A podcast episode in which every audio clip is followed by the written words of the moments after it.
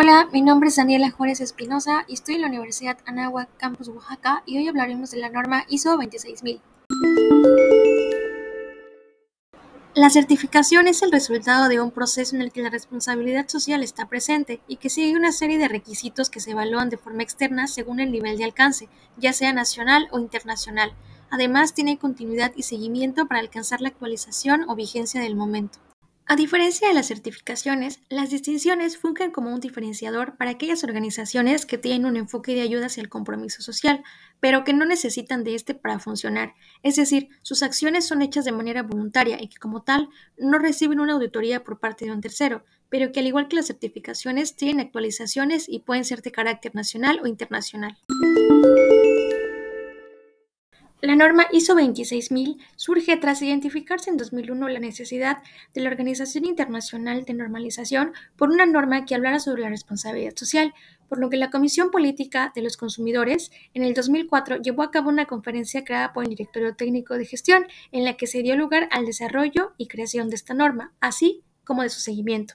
Para la toma de decisiones intervinieron grupos de interés, entre ellos 90 países y 40 organizaciones, que comprendían la industria, el gobierno, los consumidores, organizaciones no gubernamentales, entre otras. Norma ISO 26000 es una guía para gestionar los principios de responsabilidad social porque con sus lineamientos establece las acciones correctas para el desarrollo social responsable. Engloba una correcta rendición de cuentas teniendo en cuenta los beneficios y repercusiones negativas que están teniendo para así prevenirlos y buscar alternativas de solución. También sigue los principios de transparencia, respeto a los intereses y al principio de legalidad, pero también a las normativas internacionales de comportamiento, así como el respeto por los derechos humanos. Además, de forma general, esta norma permite el correcto entendimiento de los principios y las materias a las que se debe contemplar y dar seguimiento para lograr una gestión socialmente responsable. Hay siete materias que son fundamentales para la norma ISO 26000. La primera de ellas es la gobernanza, en la cual se identifica que inevitablemente todas las decisiones y consecuentemente las acciones que se realicen repercutirán de alguna manera. Es por ello que los directivos o personal encargado de una organización deben ejercer un correcto liderazgo enfocado en la gestión responsable socialmente para poder crear y dar respuesta al impacto generado. El segundo principio es el de los derechos humanos. Este principio consiste en denotar a los derechos humanos no solo como un derecho universal, sino darle un valor de materia necesaria dentro de la organización, logrando así que cada planteamiento y acción dentro de ésta sea respetando y promoviendo el respeto y el cumplimiento. El tercer principio es sobre las prácticas laborales y el fomento de un trato digno, armonioso y justo, en donde se consiga obtener mejoras en la productividad y el correcto desarrollo del equipo de trabajo. El cuarto principio es el del medio ambiente y este abarca el tema de responsabilidad, cuidado y respeto del mundo en que vivimos, no solo desde la prevención, sino también desde el compromiso con el reparo de nuestras acciones mediante distintas estrategias que se consideren oportunas. El quinto principio es el de prácticas justas de operación. En este se aborda el equilibrio que debe existir entre las acciones que se tomen en todos los ámbitos de desarrollo y para ello se requiere que esas acciones sean éticas y transparentes.